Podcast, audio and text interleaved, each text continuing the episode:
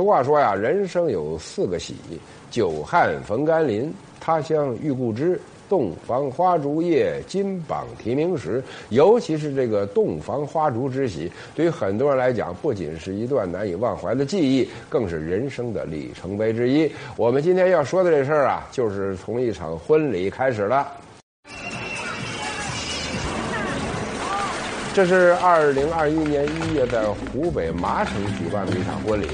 啊，结婚的是一个普通的年轻人，呃，新郎嘛姓阮，新娘姓尹，呃，这场婚礼当时办的是十分风光，迎来了左邻右舍的一片赞叹。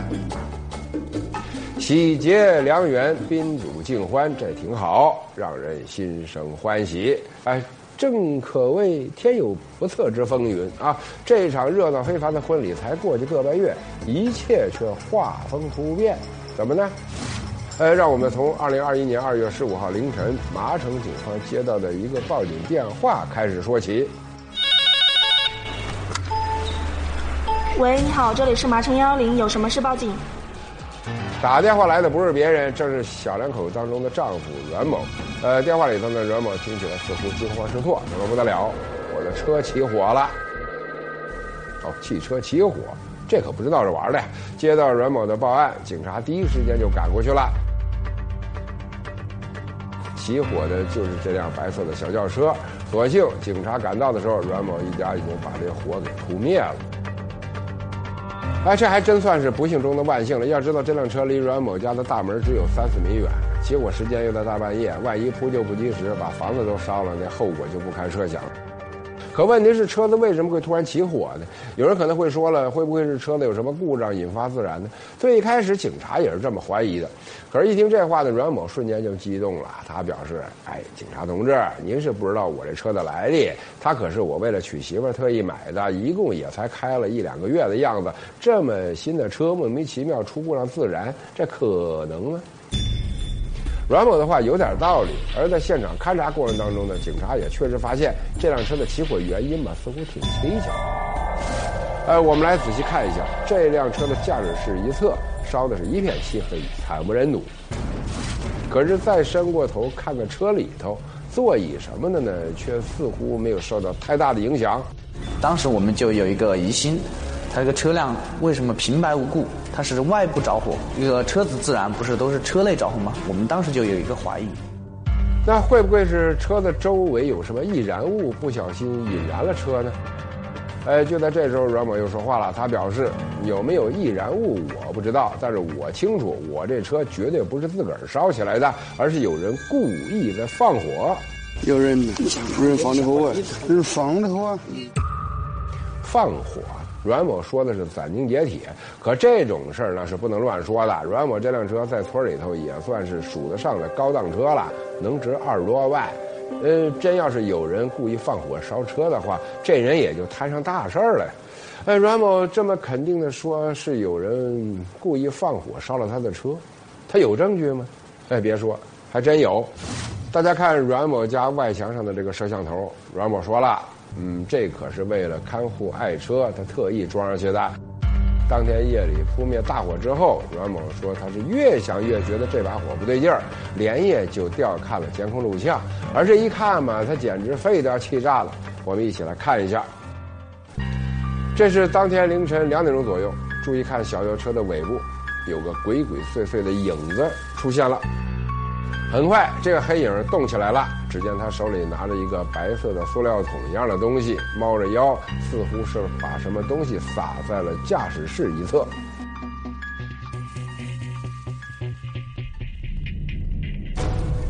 撒完之后，这黑影后退了几步，躲到了一个墙角处。他要干嘛呢？呃，就在接下来的一秒钟，一团火光亮起来了，随后。暗处的黑影迅速把这一团火扔向了阮某的车子，大火腾空而起。与此同时，这黑影火速的逃离了现场。直到几分钟之后，阮某的父亲起来上厕所，这场大火才被发现。从画面当中，我们也能够清晰的听到阮某父亲的惊呼声。快点，快点！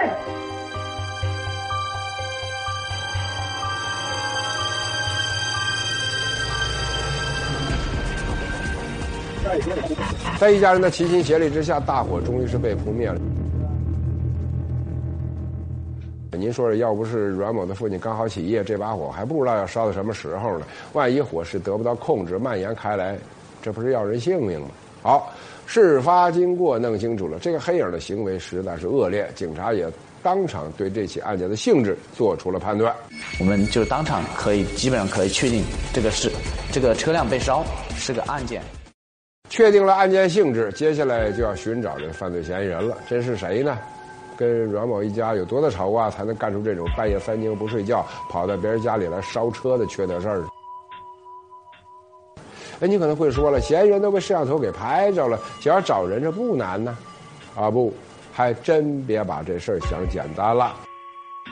虽然摄像头是拍到了整个的案发过程，但是注意哈，在这个案发过程当中，嫌疑人那是相当谨慎。从监控中可以看见，嫌疑人是戴一个帽子。戴了帽子不说，也许是为了不留下任何的可供追踪的痕迹。作案过程当中，嫌疑人还特意戴了手套，看得出来，嫌疑人应该是有备而来。再加上呢，他一直都是低着头、弯着腰，摄像头呢也没有拍下他的这个体貌特征。根据这段视频来确定嫌疑人的身份，看来是行不通了。那要怎么办呢？其实办法倒也不是没有。现场勘查过程当中，警察其实是有发现的。首先，在被烧车辆的不远处，他们找到了一小块燃烧过的毛巾。这我们判断应该是嫌疑人用的呃引燃物。除此之外呢，在道路旁的一处草丛里头，警察还发现了一些白色塑料壶的残骸，明显的感觉到里面有汽油的味道。可是更加重要的还是接下来的发现，在案发现场，警察发现了一片凌乱的足迹。排除掉阮某一家灭火时留下的这个足迹之后，剩下的是一串可疑的足迹，这引起了警察的注意。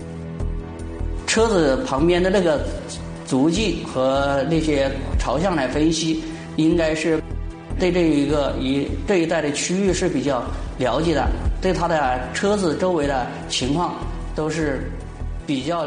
熟悉的嫌疑人很可能对周围的环境比较熟悉，这就不寻常了。难道说这事儿是熟人作案？是阮某平时性格张扬，得罪了什么人，这就遭到了对方的报复？可是，一听到这个可能性呢，阮某那边又开始有反应了，他是困惑的直挠头。阮某说了，他是在武汉当厨师的，平时也不怎么回老家。就算是回老家，也不过是和几个朋友在一起玩玩而已。至于说得罪什么人，不太可能啊。他自己也表示，自己近期包括以前确实也没有惹到什么人。他感觉应该不存在，是他自己身边的人去做这种事情。不仅如此，阮某也说了，他的父母都是老实本分的庄稼人，平时根本就不会惹是生非。因此呢，一听说这事儿可能是熟人干的，阮某一家呢就坐立不安了。如果说这真的是熟人所为，到底是什么样的熟人才会干出这么损人不利己的事儿呢？眼看阮某一家也提供不了什么线索，不过警察也没放弃。接下来围绕着阮某一家的社会关系，他们还是进行了这个走访排查。他们首先走访了阮某回老家的时候经常和阮某一起玩的朋友们。与此同时，对案发现场提取到的汽油桶以及汽油的来源，警方也进行了调查。案发地镇上面总共是有五个加油站，当时就把所有加油站在短在两个星期之内，所有在这边购买过散装汽油的人，他们的一个人员信息全部调调调取出来了。除此之外，为了确保排查万无一失，警察甚至连差不多一年之前跟阮某有关的一条报警记录都调出来了。当时阮某因为钓鱼跟承包鱼塘的人发生过肢体冲突，把人给丢鱼塘里去了。当然了，打人呢不对的，因为阮某殴打他人的行为存在明显过错。当地派出所当时对阮某也做出了行政拘留十天的处罚。那么烧车的这犯罪嫌疑人会不会是这个被阮某扔到水里的那个鱼塘主呢？连这么久的事儿都考虑到了，看得出来，为了尽快找到嫌疑人，警方也是竭尽了全力。那么结果如何呢？很遗憾，一番排查下来，结果正应了那句老话：“天不遂人愿”的。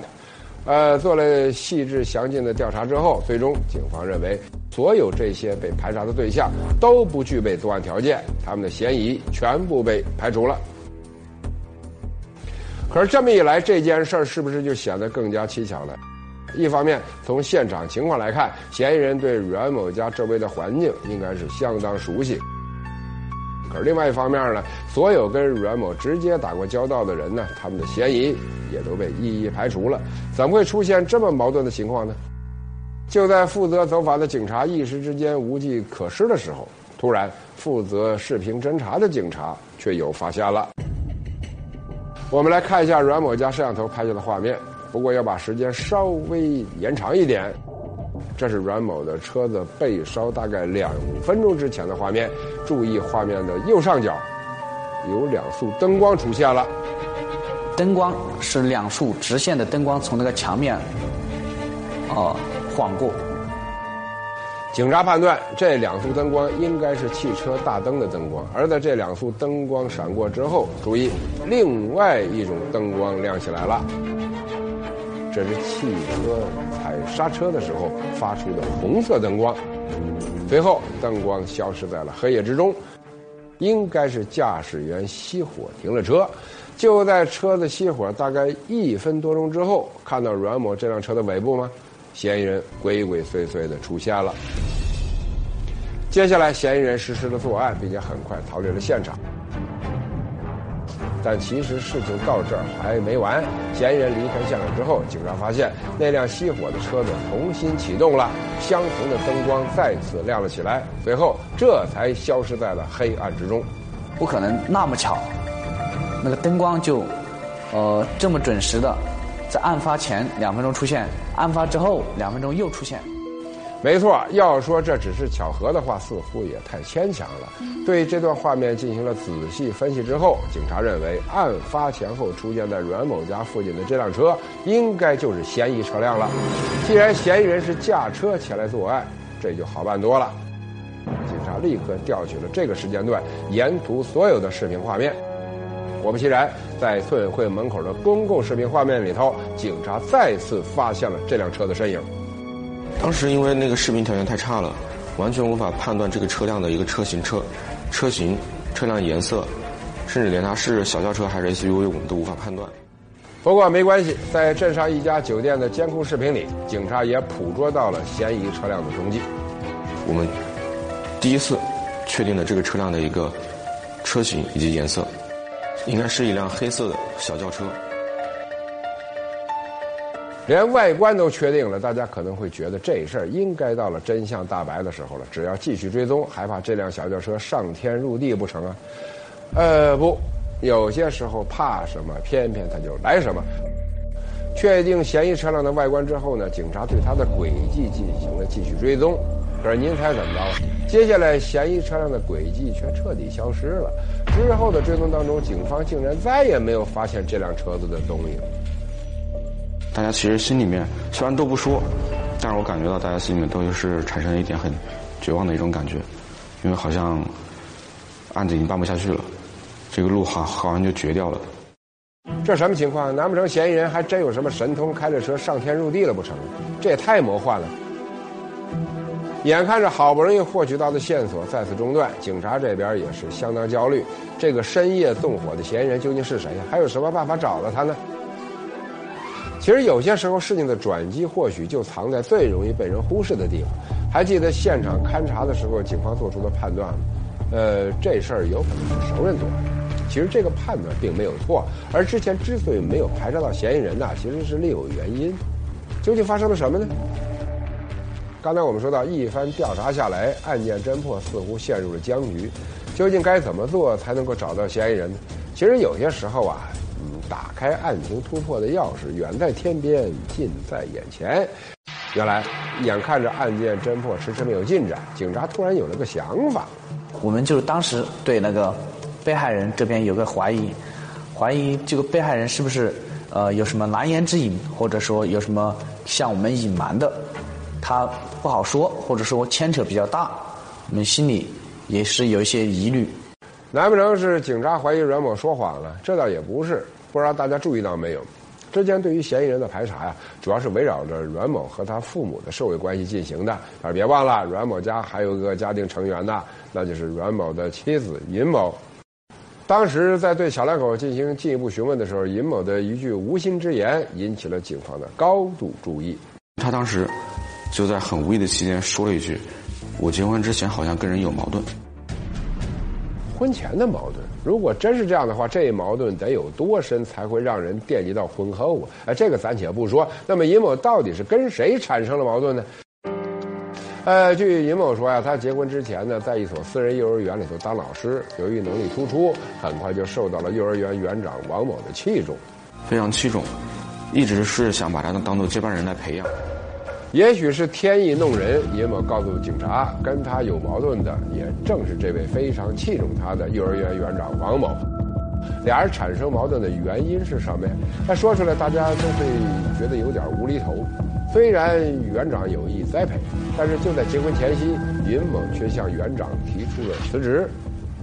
上人的妻子发现自己怀孕了，那为了说更好能够安能够安心的养胎以及准备结婚的事情，所以她跟她老公商量之后，跟受害人商量之后，决定先放弃派，放弃在幼儿园的一个工作，安心在家养胎。所以他们当时就一起去找园长离职。其实这也是尹某的个人选择，无可厚非。可是尹某说，对于他突然提出的离职，王某呢很不高兴。最开始呢，王某拒绝了尹某的离职申请。可结婚生子呢，毕竟是人生大事儿啊。因此呢，尹某再三考虑之后，还是坚持了自己的选择。在阮某的陪同之下，他们再次找到了园长。在他们一起跟园长去说这个事情的时候呢，园长仍然是心里面是不乐意的。虽然最后他们。